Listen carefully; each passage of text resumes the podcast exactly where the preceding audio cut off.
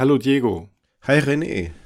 Wusstest du, dass im Sozialismus unser Podcast wahrscheinlich gescheitert wäre?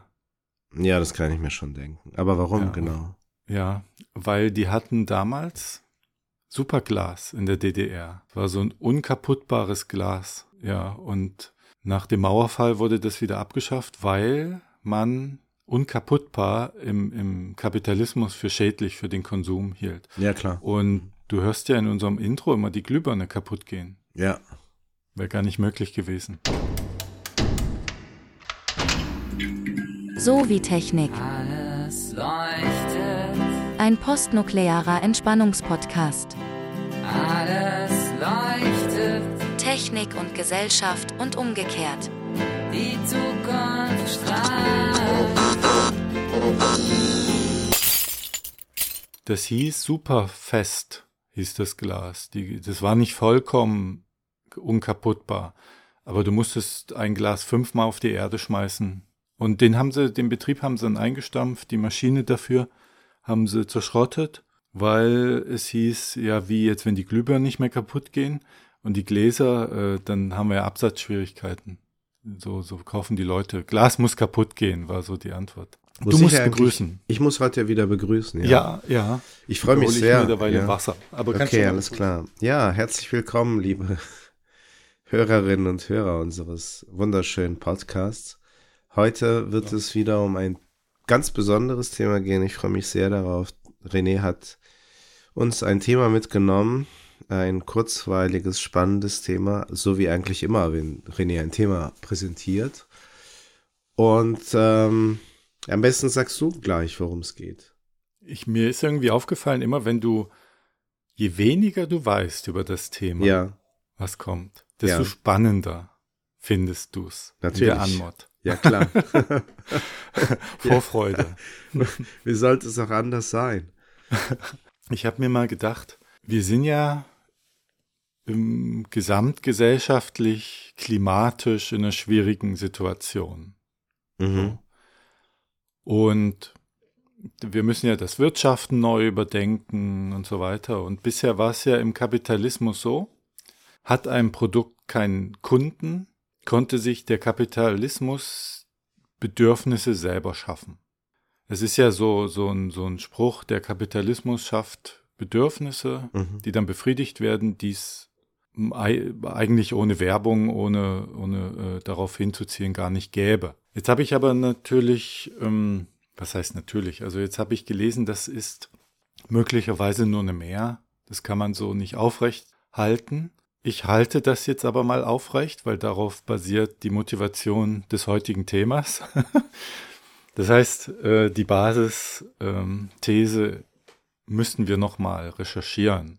W- Würdest du sagen, das ist so, dass sich, dass der Kapitalismus bedürft, weil zum Beispiel stichfester Joghurt. Ja. Das war früher, äh, war das Ausschuss. Also musste ja cremig sein. Und Ja, neulich ja. Mhm. äh, sah ich ihn im, im Supermarkt, dann haben die mit Stichfest geworben, dass man denkt, oh, Stichfest, das ist ja was Mhm. ganz Besonderes. Oder Molke. Molke ist der letzte Schrott aus der Milch, ja. Mhm. Braucht kein Mensch, ist Müll und äh, gibt aber dann Molke, Riegel, Molkepulver für, für die Fitness, für die Figur Ja, und so. Ne? Das ist, dass man, wenn man an der Qualität und am, am Kunden und der Kundin vorbei produziert hat, doch noch das Bedürfnis irgendwie erzeugen kann, das zu kaufen. Ich glaube schon, dass da was dran ist auf der einen Seite. Auf der anderen Seite wird, glaube ich, das Bedürfnis in gewisser Weise nach neuen, ja, oder nach äh, ja, Diversität in gewisser Weise, nach, nach verschiedenen Produkten, ja, die im Grunde in gewisser Weise fürs Gleiche stehen, äh, die wird automatisch erzeugt dadurch, dass man sie anbietet, könnte ich mir vorstellen, weil es ja,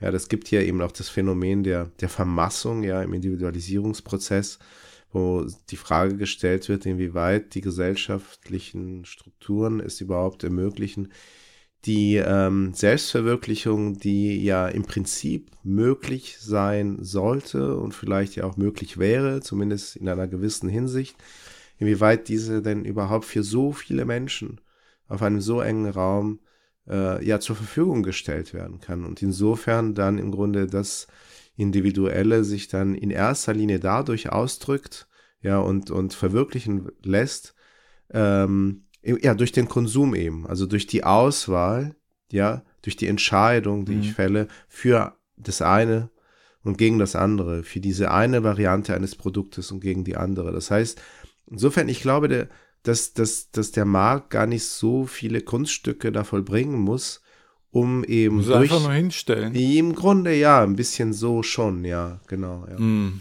Kann man aber sagen, Mhm.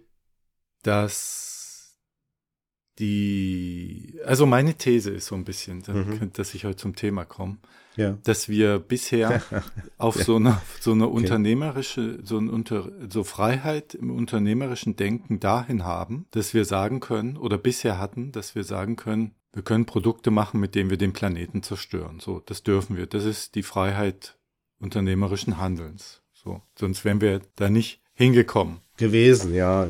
Und eine Strategie, die da reinpasst, ist dann, wenn man sagt, wir haben hier ein Produkt hergestellt, das keiner will, das den Planeten zerstört und so. Wir verkaufen es trotzdem, indem wir was, was Neues an Bedürfnis schaffen, indem wir sagen, ja, große Menschen brauchen noch größere Autos und so, ne?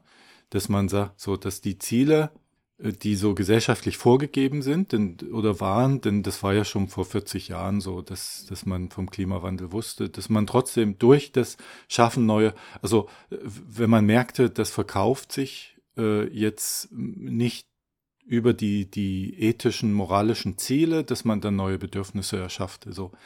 Und meine These ist jetzt, dass dies ist ja jetzt vorbei. Also damit kannst du wahrscheinlich nicht Mhm. mehr so gut punkten. Ja. Mhm.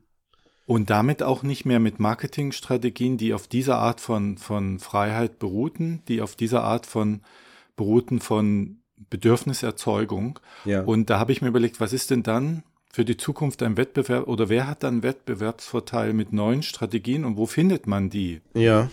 Und hast du auch schon, schon eine Antwort, nehme ich an? Oder zumindest eine These? In der Tat, also eine, eine steile, ist heute ich ganz steil. Ja, so. noch steiler als sonst. Okay. Äh, Wir finden sie in der Planwirtschaft. In der sozialistischen Ja. Planwirtschaft. Okay. Okay. Äh, Die, dein, dein Lachen ist immer ein Gradmesser für die Steilheit der These. Also, ja, also sie ist ja steil, weil sie auch unerwartet eigentlich in die Vergangenheit weist. Ich dachte, Ja. also steil, also okay, alles klar. Hm. Sie ist ja geradezu parabolisch in gewisser Weise. parabolisch steil. Ja, das, das ist, das ist Ja. über, also das ist jetzt eher so ein überraschendes Lachen vielleicht gewesen. Ja, okay. Da gibt es nämlich eine äh, Historikerin, Verena Wasmuth, die hat Mhm. einen schönen Artikel geschrieben, der mir in die Finger kam. Das heißt Kristall der Armen zum Gestalterobjekt Pressglas in der sozialistischen Tschechoslowakei. Und äh, sie schreibt darin, dass die Geschichte im Ostblock ähm, immer so als Geschichte des Scheiterns gesehen wurde von Innovation. Mhm. Und dass man das aber auch anders erzählen kann, dass man das natürlich als Scheitern sieht, wenn man die moderne Technik immer so als Richtmaß für Erfolg sieht, aber dass es nicht unbedingt ein Scheitern ist, wenn man andere Kriterien mit dazu nimmt. Und dann habe ich mir das mal durchgelesen und kam dann halt zu meiner These. Aber da muss ich dir jetzt erstmal ein bisschen was, bevor ich äh, zu meiner These komme, übers Pressglas erzählen. Es sei denn, du weißt schon alles darüber. Ich weiß gar nichts, gar nichts. darüber. Gar nichts. Wie beim nie Flug. was davon gehört. Wie beim Flug. Ja, wie beim Du bist- Elektroflug, ja. Diego, Das du, bist, Aber ich, ich nehme an, du weißt nichts über den Elektropflug, du weißt nichts über das Pressglas, du Nein, bist noch- doch Techniksoziologe. Was lernt was- denn ihr da noch nie was in über der. Techniksoziologie? Das frage ich mich inzwischen auch. Also, ich nehme an, dass es etwas mit diesem unzerbrechbaren Glas zu tun hat. Was ja auch. Ja, in dem Fall, Ja. in dem Fall nicht. Ach so, Ähm, das okay. ist wieder eine andere Geschichte. Ah, okay. Unkaputtbar ist so ein Mhm. DDR-Ding. Hier sind wir jetzt in, in der Tschechoslowakei, in Böhmen. Ja. Ja. Aber erstmal so zum, zum Pressglas. Normalerweise wird ja Glas geblasen, in der Luft geformt oder halt von der Maschine so in der Luft geformt. Und Pressglas ist so, dass du flüssiges Glas in eine Form aus Holz oder Metall reinpresst. Und dann presst du so mit der Hand das rein. ja, okay. Und das ist der Hauptunterschied. Und das gab es ab Anfang des 19. Jahrhunderts, wurde das äh, erfunden. Und es war erstmal nicht so klar wie Glas. aber du konntest es halt viel, viel billiger herstellen. Darum hieß das auch das Kristall der Arm. Und so ab 1840 äh, erfand man dann eine Feuerpolitur und dann war das im Prinzip gleichwertig mit, mit normalem Glas. Man imitierte dann damit hochwertiges Glas.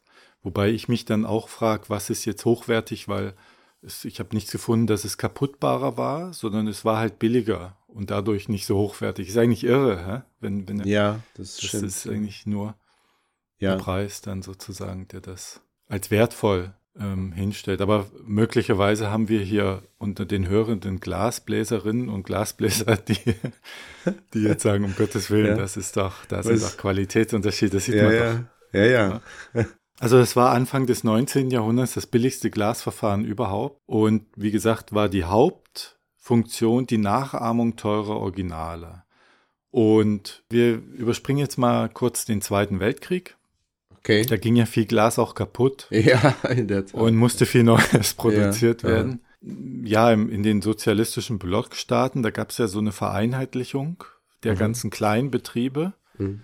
ähm, auch aus Rationalisierungsgründen. Nicht nur wurden die Betriebe vereinheitlicht, auch das Sortiment, ne? weil es sollte ja, der sozialistische Bürger sollte ja ohne Luxus, preiswert und einfach versorgt werden. Ja, richtig. Und ja. da gab es dieses, dieses Pressglas als Einheitskonsum, also dann gab es nur ein paar Gläser und die für alle. Ja, und Aha, die wurden ja. ja. auch am Anfang stark nachgefragt. Also kurz nach dem Krieg war irgendwie der Luxus scheinbar nicht so im Fokus, sondern da wollten die Leute halt endlich wieder mal Gläser haben, die ganz ja, waren. ja, klar. Und da ging der Absatz halt und äh, die Industrie wuchs.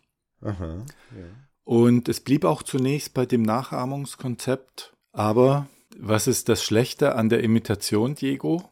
Ähm, dass es eine Imitation ist. Das ist ein Genau, Urhe es ist Urheberrecht. Es ist nämlich nicht das Original. Ja. ja, genau. So, das reicht ja schon als Nachteil. Aber, aber es war jetzt kein Copyright-Bruch oder sowas. nee, es ist einfach, Urheberrechte. Imitationen jetzt sind nicht das Patent. Original. Okay, alles klar. Mhm. Okay.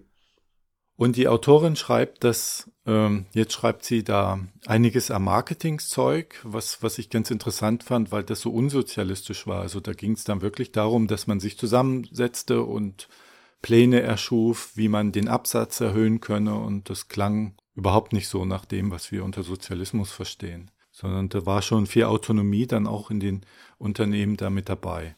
Die Glasindustrie, die paktierte dann mit der Kunsthochschule in Böhm und äh, etablierte dann auch Pressglas als Studienangebot. Ähm, da gab es einen Rudolf Schrötter, der war da eine große Nummer. Schrötter im, im, im Bezug ist auch ein cooler Name, hä? im Bezug mit Glasindustrie, da hat man so, so Genial, ja. Assoziation, ja. Besser geht's nicht. Und der war da eine große Nummer und hat so viel mh, private Netzwerke ge äh, geknüpft und dadurch hat es geschafft, das an die Kunsthochschule zu bekommen.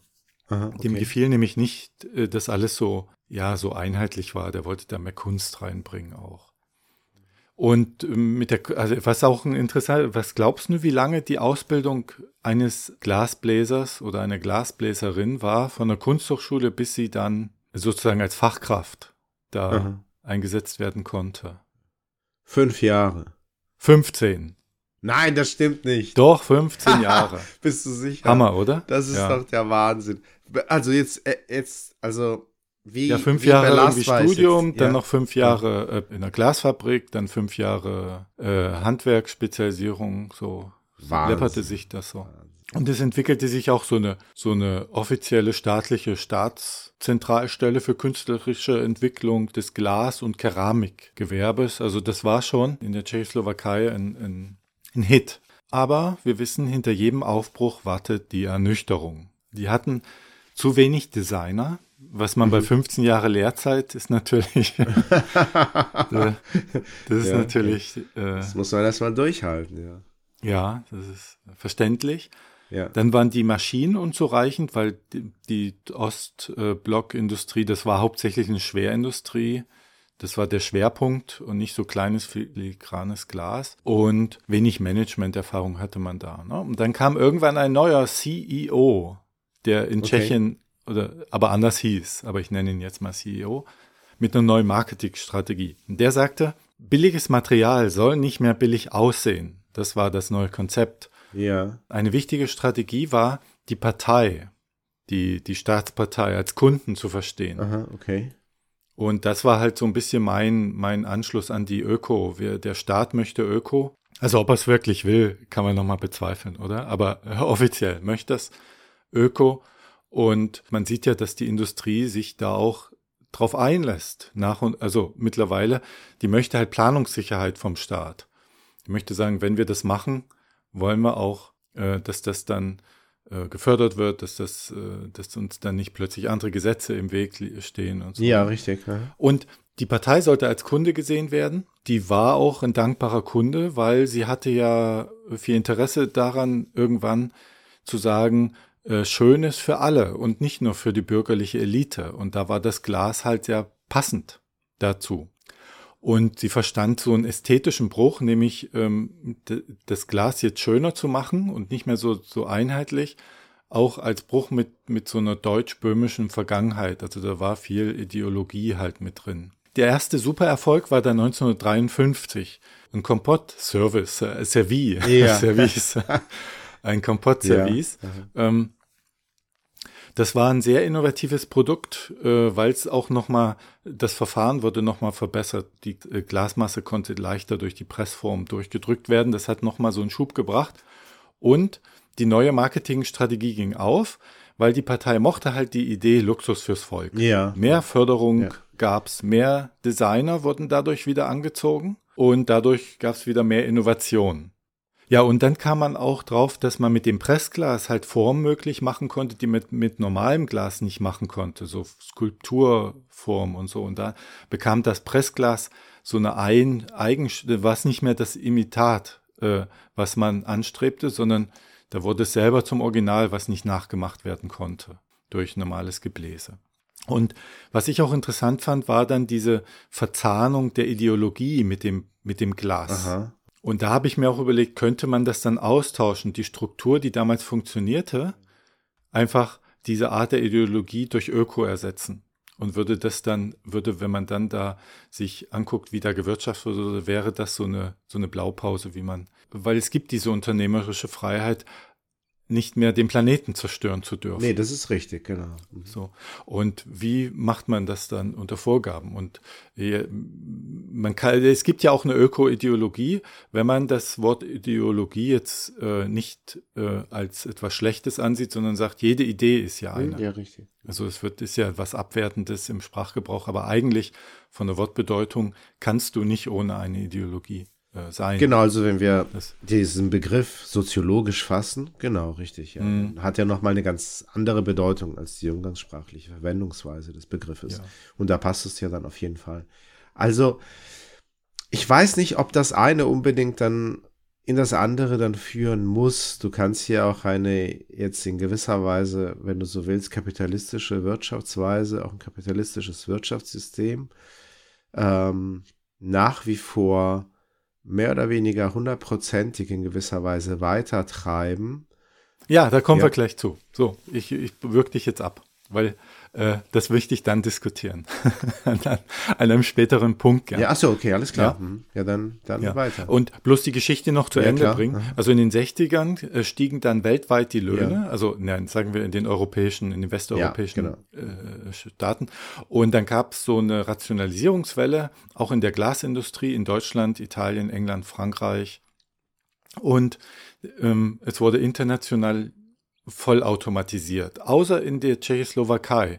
Da sagte man, wir machen ein exklusives Spartenprodukt, wir lassen diesen Handwerkscharakter billig, aber jedes Stück wich durch, weil das wurde ja mit der Hand reingepresst in diese Form und dadurch wich jedes Stück ein bisschen ab. Das heißt, du hattest was Billiges, was trotzdem diesen individuellen Charakter hatte. Und das war auch im Ausland absolut der Hit. Aha, okay. Dadurch brauchte man mehr Personal, Ja. mehr Kosten, Ja. aber das wurde über die Partei dann finanziert, weil es halt so gut in die Ideologie passte. Und der Nebeneffekt war aber, dass durch diesen, also die Ideologie war Luxus für die Masse, Aha. dass durch die, dieses exklusive Produkt dann auch Devisen reinkamen. Also Devisen war Westgeld, was man durch den internationalen äh, äh, Verkauf dann.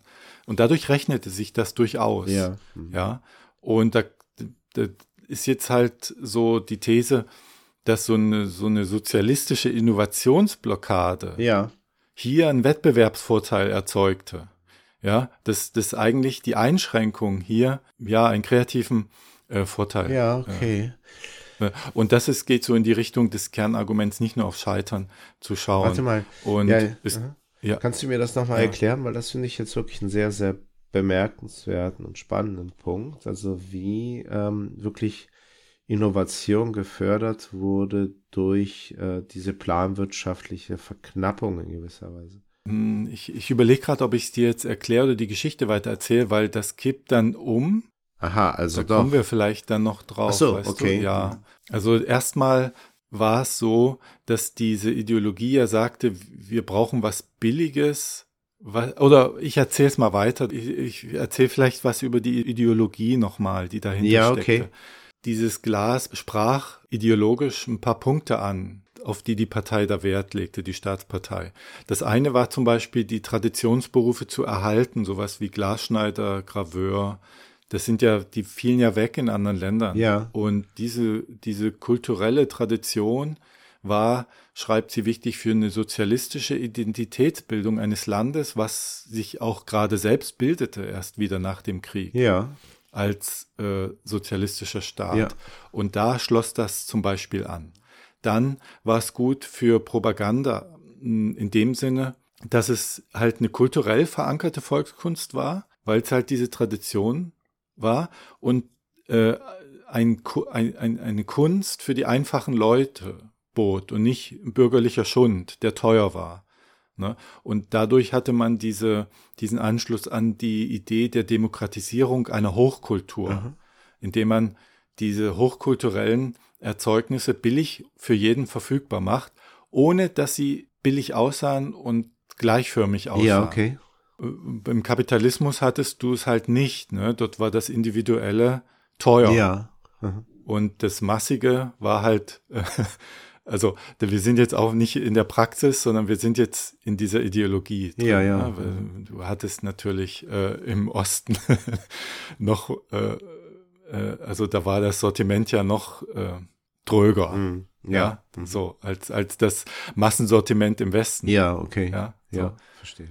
Und jetzt war es auch so, dass in der DDR zunehmend halt diese Unzufriedenheit wuchs mit diesen 0815 Konsumgütern und da so ein Parteibeschluss aufkam, mehr Aufmerksamkeit in die Formgestaltung zu bringen. Und da, und das war nicht nur in der DDR so, in anderen Ländern auch. Und dann guckten die auf die Tschechen Aha. und sagten, guck mal, die haben doch das Glas. Das wäre doch eine gute Referenz. Da können wir uns doch Beispiele nehmen, wie man, wie man einfache Sachen fürs Volk schön machen kann. Ja. Und man setzte auch den, also so humanistische Ideen ins Glas. Das, das Kristall der Arm, die Verschönerung des Arbeitermilieus Ja, verstehe. und der Wohnsituation der Werktätigen, also als, als wortwörtlich. Wahnsinn, ja. Eine sehr schön, sehr schöne Formulierung. Ja.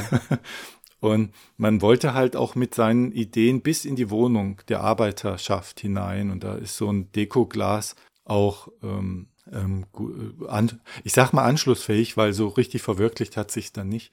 Es war halt ein gutes Beispiel für standardisierte Produkte, die diverse Verkäufer bedient und nicht nur auch den Alltagsmensch, auch den Liebhaber.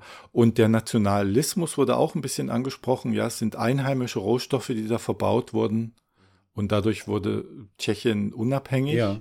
Also es war eine unabhängige Glasindustrie. Und ein, ein Punkt der Ideologisierung war auch noch, es gab so eine Sowjetisierung des Ostblocks. Das heißt, alles Design sollte eine gesellschaftliche Funktion haben. Und deine Frage war ja nochmal, wie das jetzt dazu führte, dass die, dass die ähm, Innovation dadurch gefördert wurde, obwohl man sie einschränkt. Ja, richtig, genau. Mhm. Und das kam daher, dass sich die, sie schreibt die Autorin, äh, dass sich die, die Designerinnen und Designer nie als Handlanger der Partei fühlten, sondern dass sie sich herausgefordert fühlten, unter diesen Bedingungen trotzdem was Schönes zu produzieren, Okay. was aber auch verkauft wurde, werden konnte. Aber ich komme nochmal zu diesem Aspekt, wie, bis wohin das funktioniert Ja. und wann es umkippt. Okay. Oder sollte ich jetzt schon dazukommen? Ist ja, können wir mal, ich muss mal kurz gucken. Ah, hier, hier, so eine Vorgabe, ne? Weil es kippte dann später um, weil, ähm, weil diese, diese ideologischen Ansprüche einfach nicht mehr erfüllbar waren. Ja. Ne? Also hier, pass auf, ich habe so Zitate. So sei die menschliche Hand vermittelnd zugegen in dem Glas und unwiederholbarer Maßstab, Wesenszug und Stil von Gebrauchgegenständen aus Pressglas sollte es geben. Künder der Menschlichkeit sollte das Glas sein. Äh, nicht nur Technik sein, sondern auch gesellschaftliche Funktion. Und eine stete Vermenschlichung der Funktion. So Phrasen wurden dann gedroschen. Ja, ja. Ne? Zweckbestimmt einfach für jedermann erschwinglich soll es sein. Es soll Abwechslungsreichtum in den Formen zeigen und ästhetische Ansprüche erfüllen. Und irgendwann waren die dann überfordert. Ja. Ja, Wollen wir nochmal. ich höre dich, Ah, jetzt höre ich dich ich wieder nochmal. ganz normal jetzt durchgehend. Okay, jetzt, äh, du warst mal so. Okay. Ja. Also du warst vorhin auch Jetzt kurz bist du mal wieder weg, normal. aber hm, okay, alles klar. Naja, okay, machen weiter. Und was ich interessant fand, war, dass die Autorin so viel Selbstorganisation in den Unternehmen beschreibt. Ja, die, Vorgaben, die reichten bis zur Betriebsdirektion. Und von dort an war es dann halt, ja, kann man jetzt nicht sagen wie ein kapitalistischer Betrieb, aber dort ging die Selbstorganisation dann los. Ne? Dann hat man sich überlegt, wie können wir diese Ziele erreichen?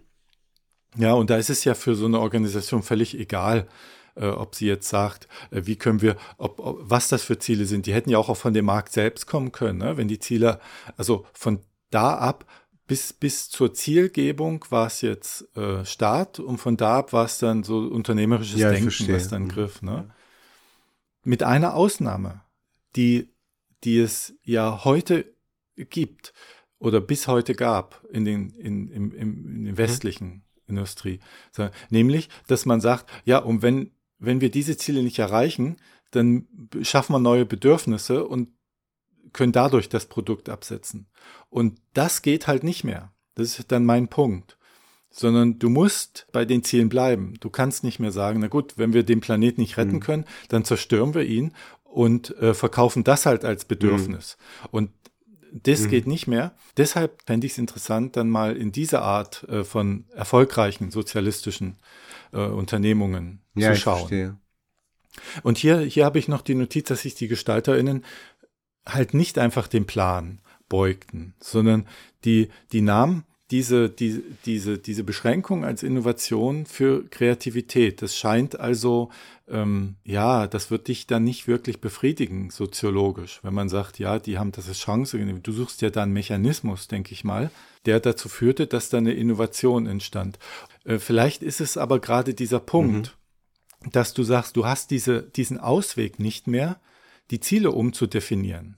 Deshalb musst du innovativ sein. Du musst jetzt dieses Produkt, wenn sich alle anderen, ähm, also wenn alle den leichteren Weg nehmen, nämlich äh, ein Massenprodukt herzustellen mit, mit Maschinen oder andere Ziele sich zu setzen oder neue Bedürfnisse zu erschaffen, wenn du das alles nicht hast, aber du ha hast den, den Auftrag, da was zu liefern, ja, bleibt dir denn was anderes übrig, als innovativ zu sein oder zu scheitern? Ja. Das ist dann die Frage, was definierst du jetzt als innovativ? Also, da gibt es ja ein großes Aber, was da war. Nämlich, dass die Stückzahl nie so groß war, dass der eigene Bedarf der Bevölkerung gedeckt wurde. Das ist wieder so ein Showding okay. wie beim Elektroflug gewesen. Man hatte, man hat Ja. da gut verdient durch Export, durch, durch Devisen, Westgeld, aber die, die Ansprüche, die man damit verknüpft hat, die wurden halt nicht äh, so. Und dann kam ein wichtiger Punkt, der zum Scheitern letztlich, kann man das so sagen, also der ja zur großen Bremse wurde, nämlich ähm, die, die, die Funktionäre der Partei, die haben sich dann in den Produktionsprozess selber mit eingemischt. Die haben dann zum Beispiel die Auswahl von Prototypen und so übernommen. Warum komme ich eigentlich darauf? Ich komme darauf, weil ich in dem äh, Alias-Podcast, den kennst du ja gar nicht, ne? Nee. äh, Da schauen sie Nachrichten und kommentieren sie. Okay. Ähm, äh, Fernsehpodcast Okay. über, darüber diskutierten, warum China so fortschrittlich in der, im Bau von Lu ähm, Windkraftwerken ist. Ja. Hm. Also da sind die ja wirklich hart dran. Und da stellten sie heraus, dass es dort eine, eine Zielvorgabe gibt, ihr habt hier Windkrafträder zu bauen, aber wie sie das lokal umsetzen, das ist dann viel Selbstorganisation. Und das habe ich halt hier auch gesehen, bis zu dem Punkt, wo es scheiterte. Und es scheiterte dann, als sich diese, diese zielvorgebenden Einheiten selbst in den Produktionsprozess einmischten. Und das scheint dann für die, aus meiner Sicht, wäre jetzt meine steile These, das scheint für die Zukunft vielleicht die Art zu sein, wie wir produzieren. Mhm. Dass wir sagen, wir haben eine Zielvorgabe und bis zu diesem Punkt weiter mischen wir euch nicht ein. Ja. Und wie ihr das umsetzt, ist eure Sache. Und das hast du ja äh, in diesen sozialistischen Betrieben halt nicht gehabt, weil die haben sich dann immer mehr und mehr und mehr in diese, in diese Details eingemischt. Zum Beispiel hatten die dann Angst, dass der Absatz äh, zurückgeht, also dass der Absatz von, von etablierten Produkten zurückgeht, wenn man Neues ausprobiert und Ja, so. Also ja. da wurde dann äh, viel, viel Risikovermeidung auch betrieben. Ja. Mhm. Und in China klappt das. Und hier hatte das dann bis zu diesem Punkt auch geklappt. Das scheint dann ein Modell zu sein, was klappt. Und mein Punkt, den ich halt als These stehe, ist, dass, dass wir bisher in unserem äh, kapitalistischen Modell halt immer die Möglichkeit hatten, die Ziele dann zu verändern, Ja, indem wir neue Bedürfnisse schaffen. Ja, verstehe. Und wenn das weg ist, Ja. muss man sich überlegen, was ist da die Alternative? Und da habe ich jetzt halt durch diesen Podcast gesehen, in China klappte das und hier in der Glasindustrie klappte das auch, bis zu diesem Punkt, wo sie diese Grenze dann von oben nach unten überschritten haben. Und das ging dann alles nieder, weil äh, zu viele Anforderungen ans Glas gestellt wurden, so gebrauchsorientiert sein, langlebig, konsumaffin und erzieherisch und modisch und so. Und dann haben viele Designer auch gekündigt, weil die, weil Ja. die Vorgaben zu halten, Ja, da okay. kippte das alles. Ja, ne? verstehe. Also ich finde das gut. An deinem Beispiel finde ich sehr schön, dass du ja schon mh, analytisch trennst zwischen politischem System und äh, Wirtschaftsweise. Auf der einen Seite, auf der anderen Seite aber natürlich dann auch die, äh, naja, die, den Einfluss des einen auf das andere dann auch siehst und ja auch stark machst oder auch mit als äh, ähm, ja, so Begründungszusammenhang in gewisser Weise für bestimmte erfolgreiche, vielleicht auch Entwicklungen dann wahrnimmst. Weil häufig wird das ja eben dann nicht getan, ja, und das ist dann eine sehr verkürzte, eindimensionale Wahrnehmung, wo beispielsweise gesagt wird, ja, in China ähm, kriegen die das hin. Das muss ja wohl damit zusammenhängen, dass es halt eben dann eine sehr autoritäre, äh, ein sehr autoritäres politisches ähm, so Regime ist. Dabei Mhm. könnte man ja genauso gut sagen, äh, nicht sozusagen, das wird dann sehr stark aufs Politische dann, ja, dann Ja, auf das, ja. nur auf das politische System dann zurückgeführt. So nach dem Motto, ja gut, dann ist wohl ein Problem, weshalb das eine oder das andere nicht so gut klappt, dann auch, dass, dass wir es mit einer parlamentarischen Demokratie zu tun haben. Dabei könnte man auch sagen, ja, dass die, die neoliberale Wirtschaftsweise das Problem ist. Also nicht das politische System dann immer gleich dann in die, in die Pflicht nehmen oder als, als äh, ähm, Sündenbock beziehungsweise auch als Erfolgsgarant dann für bestimmte wirtschaftliche äh, entweder Errungenschaften oder, oder Fehlschläge, sondern ähm, einfach beides gleichermaßen dann auch in den Blick nehmen. Ja, es ist ja eben genauso gut möglich, dass das demokratische System ähm, sehr gut ist, aber halt eben die neoliberale Wirtschaftsweise nicht. Und auf der anderen Seite kann Mhm. natürlich aber auch in der, naja, dieser, ich meine, du hast ja eine planwirtschaftliche Komponente in gewisser Weise ja herausgestellt. Aber die kommt ja, jetzt. Hm? Also So, die, die ja. glaube ich, die kommt ja jetzt durch diesen Öko, durch diesen Öko-Switch, den die, der gesamtgesellschaftlich gemacht wird. Da kommt ja eine quasi eine Zielvorgabe, eine planerische Zielvorgabe seitens des Staates, an die die Wirtschaft nicht vorbeikommt. Glaube ich, dass sie kommt. Also hoffe ich, dass sie kommt. Okay. Ne, indem man sagt, bestimmte Autos, also verbieten wir einfach. Ja. Und mit sowas war ja der so die Neoli oder die ja, neoliberale äh, Wirtschaftsform bisher nicht konfrontiert, Ja, dass ihnen gesagt wird, ihr- wir verbieten euch jetzt. Ne? Und da muss, da ist meine, meine Idee jetzt gewesen, ja, dann hat der einen Vorteil, der sich mal schnell umguckt und äh, schaut, ja, wo hat denn sowas schon mal funktioniert oder wo funktioniert denn das, anstatt jetzt zu heulen, dass die Freiheit verboten ist, den Planeten zu zerstören. Absolut, ja, richtig, genau. Was du sagst, diese politische, ähm, die, das ist auch diese Trennung, ja. Die, das wird auch, glaube ich, ein ganzes Stück Arbeit sein, das Politische da von dem, ähm, von, von, der, Ja. von der Wirtschaftsstruktur zu trennen, weil das ideologisch ja auch ähm, zusammen. Ich weiß noch, wie, wie Hans-Olaf Henkel mal in einem Interview gesagt hat, also so ein Hardliner, äh, äh, der Chemie, oder? So wahrscheinlich so ein, so ein, so ein, so ein Kumpane von Hans-Werner Sinn. Ja. das so, also äh, Gesinnungsgenossen im Geiste wären beide. Und der sagte mal, was wir nicht vergessen dürfen, ist, dass Marktwirtschaft, Freiheit und Menschenrechte und Demokratie alle zusammenhängen. Das eine gibt's nicht ohne das andere. Und da bin ich halt sehr Ja. skeptisch, ob das so ist. Absolut, auf jeden Fall. Ja, aber in, in Gedanken hat sich das festgesetzt, dass zum Beispiel freies Wirtschaften und Demokratie und Menschenrechte, dass das irgendwie eins sei. Mhm, und ja. das, da bin ich sehr, sehr skeptisch. Aber genau das ist eben das Ding. Also die, das Schaffen von Rahmenbedingungen, das dann gleichzeitig, so wie du es dargestellt hast, zu einem Innovationsdruck äh, führt in gewisser Weise. Also dann den, also einen Druck erzeugt, innovativ sein zu müssen, um am Markt zu bestehen. Das ähm, lässt sich historisch parallelisieren in gewisser Weise zu vielleicht planwirtschaftlichen Situationen, die dann entstehen, ja, oder entstanden sind oder vielleicht auch zu einer Mhm. Situation, die wir es in China, die wir in China tatsächlich auch vorfinden. Da wäre es wirklich spannend, dann auch mit äh, Regionalwissenschaftlerinnen sozusagen dann auch sich darüber zu unterhalten, die sich mit China auch wirklich sehr gut auskennen. Also das, das, das kann ich schon mir auch sehr gut vorstellen, dass sozusagen in dem Moment, wo dann, ja, das hat man beispielsweise auch bei der, um jetzt ein ganz triviales Beispiel aus dem Alltag zu nehmen, diese aufschäumbare Hafermilch, ja, die schmeckt ja jetzt so viel besser. Also man kann sich jetzt so viel besser einen Cappuccino machen. Das stimmt, ja, das stimmt. und ich glaube, das Äh, ist die, geht mir auch so. ja, weißt du, und ich meine, wenn du jetzt zurückdenkst, das ist ja nur ein paar Jahre her, wie scheußlich das geschmeckt hat, ja. Das, das, davon Ja. abgesehen, dass man die nicht aufschäumen konnte, es hat einfach wirklich furchtbar geschmeckt. Und da merkt Ja, man ja, der, der, der Druck war da, in dem Fall aber nicht reguliert, sondern einfach die Nachfrage, Mhm. also das Bedürfnis nach diesem Getränk, nach dieser, nach diesem Lebensmittel sozusagen war da. Und dann ging das auf einmal, ja. Dann haben die es irgendwie hinbekommen, eine Hafermilch, gut, da ist ein bisschen Sojamilch, glaube ich, auch noch dabei, anders geht's irgendwie anscheinend nicht. Aber auf einmal ging's, ja. Und ich glaube genauso. Ja, und du sagst Mhm. jetzt gerade, das Bedürfnis war da.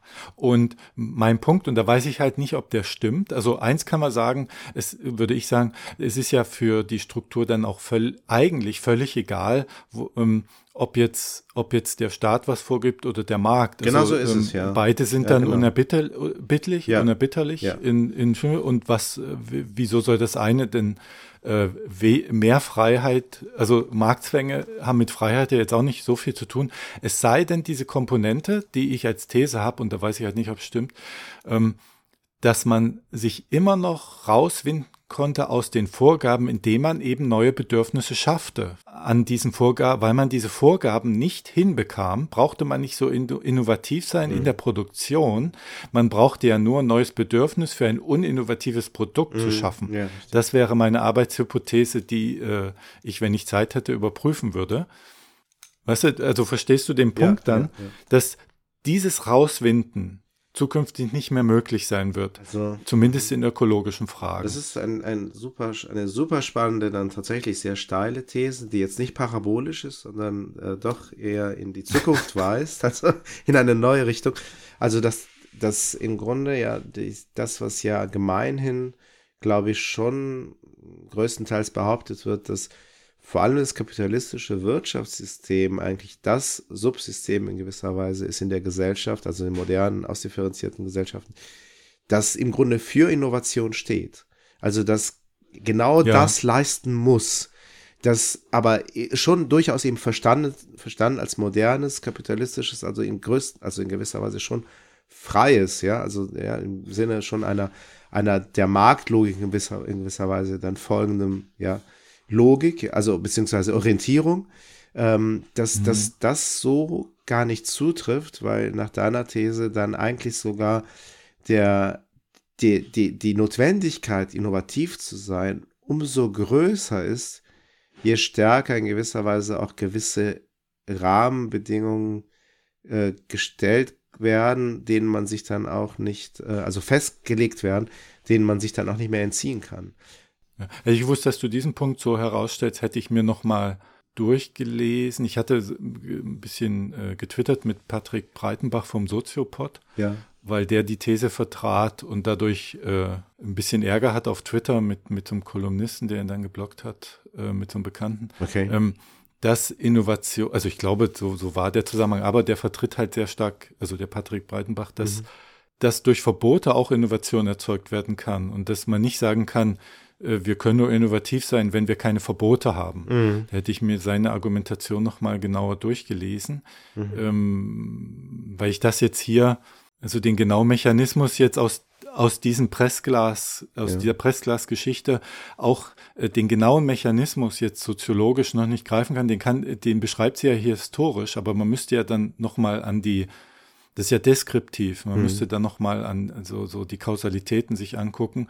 Sie schreibt dann, dass halt so ein paar Paradoxien auftraten, zum Beispiel, dass die Pressglasindustrie sozialistisch von der Uniformität so vereinnahmt wurde, dass es gerade deshalb der Zweig war, der sehr individuell bleiben konnte, So. weil er halt zeigen sollte, wie individuell der Sozialismus auch sein Okay, kann. ja, ne? so, da Mhm, ja. Wurde er individueller als andere ähm, Industriezweige, beziehungsweise auch, dass dieses, dass die Designer auf absolut hohem experimentellem Niveau arbeiteten, weil die Modernisierung hinterherhinkte, weil die sich nicht auf die Maschinen verlassen konnten. Und gerade deshalb äh, zu Spitzenprodukten kamen, die andere nicht herstellen konnten. Ja. Solche Paradoxien zeigt sie da auf, aber halt sehr ähm, deskriptiv historisch, wo ich glaube, dass ähm, man dann vielleicht sogar mit Systemtheorie oder so mal drauf gucken müsste, um das zu erklären dann auch. Äh, ja, dann waren so meine Punkte, mit denen ich dann abschließen wollte, so dass die, dass ich die Thesen festhalten würde, sozialistisches Wirtschaften, dieses klassische sozialistische Wirtschaften ruiniert die Wirtschaft wegen der Einmischung bis ins Detail. Da muss man aufpassen. Also da, da gibt es dann so die Kipppunkte. Während kapitalistische Wirtschaften den Planeten ruiniert, weil halt Bedarfe erfunden werden. Das habe ich ja dann schon ausgedrückt. Ja. Die, die an Vorgaben vorbeigehen können und dann auch ihren Absatz finden können und äh, den Staat dann sozusagen außen vor lassen, der die Zielvorgaben macht. Und wenn ein Produkt dann nicht klimagerecht ist, Ja. wird es nicht gekauft, dann erzeugt man den Bedarf äh, irgendwie. Ne? Mhm, ja. Und die Zukunft ist dann halt, Staat überschreitet die lokalen Grenzen nicht. Der bleibt bis zu diesem Punkt und die Unternehmen erfinden keine neuen klimaschädlichen Bedarfe. So, und wenn das eingehalten wird, Mhm. retten wir das Klima. Ja, guter Punkt. Ich meine, vielleicht steckt tatsächlich in diesem einen Punkt, also den ich jetzt persönlich besonders spannend fand, ähm, Mhm. auch eine gewisse Paradoxie drin, ja, dass du in gewisser Weise ja gerade dann, wenn die Freiheit in gewisser Weise abnimmt, durch diese stärkere, ja, Einflussnahme auf, auf Leitplanken oder auf, ja, was ist möglich und was nicht, ja, durch sozusagen staatliche Vorgaben, was dann, ähm, was so die, die Entwicklungs- und Forschungsabteilungen der Unternehmen dann halt eben dann machen dürfen und was nicht. Das führt ja dann dazu, dass die, äh, dass der Grad im Grunde der Innovation oder auch wirklich der Innovationsdruck eben zunimmt, der ansonsten eben so groß nicht sein müsste, weil, wie du sagst, man dem entgehen kann, ja, durch die Schaffung neuer Bedürfnisse oder neuer halt eben einer, einer Nachfrage, die vielleicht vorher gar nicht da war. Und das ist ja auch eine gewisse Paradoxie. Also, dass die, ähm, dass eigentlich eine, eine Reduzierung von, ich sage jetzt mal, Freiheitsgraden zu mehr Innovation führt als äh, andersherum, was ja, glaube ich, schon auch so eine eher geläufige Meinung ist. Also es scheint ja auch in diesem Streit, in dieser, äh, was ist das im Nur Podcast? vielleicht Ja. sehen wir das nur als Paradoxie, weil wir so indoktriniert sind. Also Genau, weil wir der, der Ideologie eben einer modernen, Ja. ja. kapitalistischen Wirtschaftsform in gewisser Weise auch äh, unterliegen. Genau, richtig, ja. Mhm. Ich meine, bei, bei Kreativität haben wir es ja schon definitorisch als Abgrenzung zur, zur Fantasie. Fantasie ist das, dass du dir alles ausdenken kannst, so unbegrenzt und Kreativität ist halt mit begrenzten Mitteln eine Lösung finden. Ja, richtig. Da haben wir ja schon diese Paradoxie gar nicht mehr drin, dass man sagt, oh, trotz begrenzter Mittel bist du kreativ. Nein, gerade wegen begrenzter Mittel. Sonst hätte ich ja. Äh, ja, natürlich. Gäbe es die Notwendigkeit. sonst bräuchte ich mir überhaupt ja, keine Gedanken über irgendwas an Wegen zu machen, die bisher noch keiner gefunden hat. Ja, das ist der Punkt, den ich dann rausnehme aus dem, was du gesagt hast, dass wir, dass das eigentlich gar keine Paradoxie ist. Ja, sondern mh, richtig, genau. Es erscheint uns so ja, durch ja. unsere Historie. Ja. Mhm. Naja, also diesmal scheint ja unser Leitspruch besonders gut äh, zu passen, ja. Wenn man sagt, und ist die Technik noch so weit? Handarbeit bleibt Handarbeit. Nein, seid bereit, immer bereit. Ach so, sehr gut. Passend zum Kennst Thema. Du? Kennst du? Ja, doch. Ist das nicht der Spruch irgendwie der, der Jugend, der DDR-Jugend gewesen oder sowas? Wie hießen die? Jungpioniere. Alles leuchtet